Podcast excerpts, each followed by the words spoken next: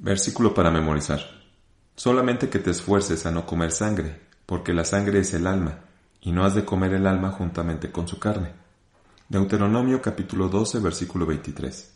Lección 3 del 29 de octubre de 2022. ¿Transfundir sangre es lo mismo que comerla? Objetivo. Conocer las razones por las cuales ciertas organizaciones religiosas prohíben a sus adeptos la transfusión sanguínea y cotejar si tal pensamiento tiene lugar en las ordenanzas de nuestro Dios. Lectura bíblica. Primero de Samuel capítulo 14 versículos 31 al 35. E hirieron aquel día a los filisteos desde Micmas hasta Jalón, mas el pueblo se cansó mucho. Tornóse por tanto el pueblo al despojo, y tomaron ovejas y vacas y becerros, y matáronlos en tierra, y el pueblo comió con sangre. Y dándole de ello aviso a Saúl dijéronle, El pueblo peca contra Jehová comiendo con sangre. Y él dijo, Vosotros habéis prevaricado, rodadme ahora acá una grande piedra. Y Saúl tornó a decir, Esparcíos por el pueblo, y decidles que me traigan cada uno su vaca, y cada cual su oveja, y degolladlos aquí, y comed, y no pecaréis contra Jehová comiendo con sangre. Y trajo todo el pueblo cada cual por su mano su vaca aquella noche, y degollaron allí, y edificó Saúl altar a Jehová, el cual altar fue el primero que edificó a Jehová. Material exegético. La principal razón por la que cierta organización religiosa no acepta las transfusiones de sangre es por cuestiones meramente religiosas. A vista de sus líderes hay suficiente sustento bíblico para no comer sangre, ya que es una orden impuesta por Dios. Levítico capítulo 7 versículo 27, capítulo 17 versículos 10 al 14 y capítulo 19 versículo 26. Cualquiera persona que comiera alguna sangre, la tal persona será cortada de sus pueblos. Y cualquier varón de la casa de Israel o de los extranjeros que peregrinan entre ellos, que comiere alguna sangre, yo pondré mi rostro contra la carne que comiere sangre, y le cortaré de entre su pueblo. Porque la vida de la carne en la sangre está, y yo os la he dado para expiar vuestras personas sobre el altar, por lo cual la misma sangre expiará a la persona. Por tanto, he dicho a los hijos de Israel, ninguna persona de vosotros comerá sangre, ni el extranjero que peregrina entre vosotros comerá sangre. Y cualquier varón de los hijos de Israel o de los extranjeros que peregrinan entre ellos que cogiere casa de animal o de ave que sea de comer, derramará su sangre y cubrirála con tierra, porque el alma de toda carne, su vida, está en su sangre. Por tanto, he dicho a los hijos de Israel, no comeréis la sangre de ninguna carne, porque la vida de toda carne es su sangre, cualquiera que la comiere será cortado. No comeréis cosa alguna con sangre, no seréis agoreros ni adivinaréis. Génesis capítulo 9 versículo 4 empero carne con su vida que es su sangre no comeréis. Hechos capítulo 15 versículos 20, 28 y 29.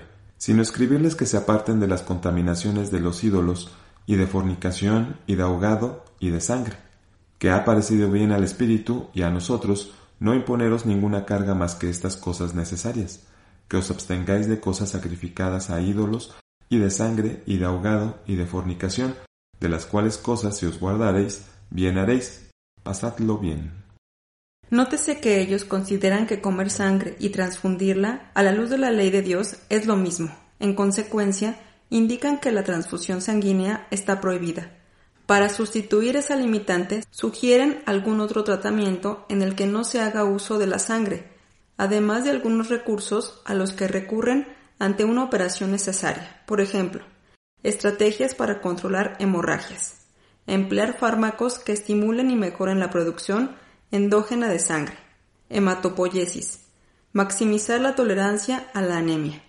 Existen otros argumentos que esgrimen para negarse a las transfusiones, aunque no son tan importantes como cumplir con los mandamientos de Dios, de acuerdo con su forma de pensar.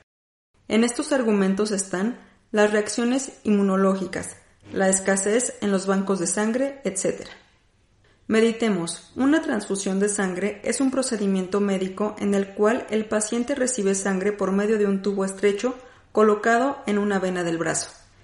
Este procedimiento ayuda a reemplazar la sangre que se pierde a causa de una cirugía o de una lesión. La transfusión de sangre también puede ser útil cuando una enfermedad impide que el cuerpo produzca sangre o algunos de los componentes sanguíneos de forma adecuada. Ahora bien, el acto de comer se entiende como tomar alimento por la boca, en especial un alimento sólido, masticándolo y tragándolo para que pase al estómago. Como sinónimo de comer podemos anotar ingerir, masticar y deglutir un alimento sólido.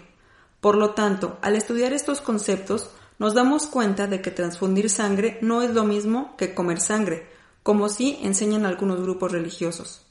Consideremos otro punto de vista. En el pueblo de Israel, la ley no impide que una persona se beneficie de una transfusión de sangre o de la donación de ésta, según sea el caso, ya que la creencia judía dice que salvar una vida es uno de los mandamientos más importantes, anulando otros cuando se trata de salvar una vida. Lucas capítulo 6 versículo 9. Entonces Jesús les dice, Os preguntaré una cosa, ¿es lícito en sábados hacer bien o hacer mal? ¿Salvar la vida o quitarla? Marcos capítulo 3 versículos 1 al 5. Y otra vez entró en la sinagoga y había allí un hombre que tenía una mano seca, y le acechaban si en sábado le sanaría para acusarle. Entonces dijo al hombre que tenía la mano seca, levántate en medio, y les dice, ¿es lícito hacer bien en sábado o hacer mal, salvar la vida o quitarla? Mas ellos callaban, y mirándolos alrededor con enojo, condoleciéndose de la ceguedad de su corazón, dice al hombre, extiende tu mano, y le extendió, y su mano fue restituida sana.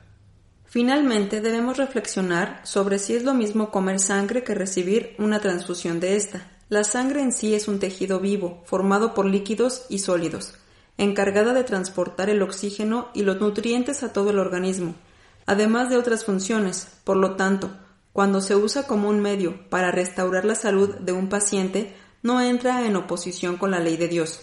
Muy diferente es el comerla, ya que al ingerirla no cumple ninguna función en favor del organismo.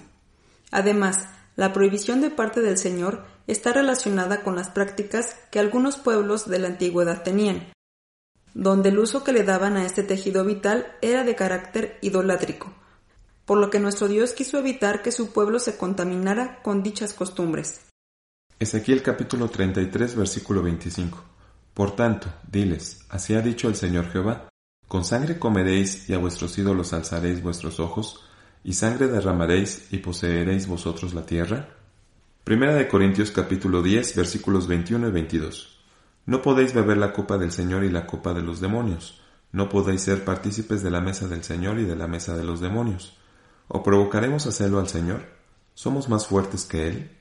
Es interesante mencionar que este grupo prohíbe la transfusión de sangre porque considera que es un medio por el cual también se alimentan, pero al mismo tiempo ignoran la ley de la alimentación que da el Señor, contradiciéndose.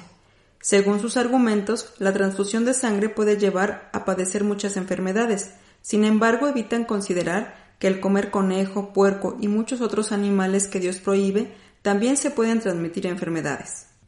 Por todo lo anterior, concluimos que transfundir y comer sangre son dos cosas muy diferentes, por lo que no hay pecado alguno cuando un paciente es receptor de sangre, lo cual se hace para salvaguardar la vida de la persona, misma que es de mucha estima delante de Dios.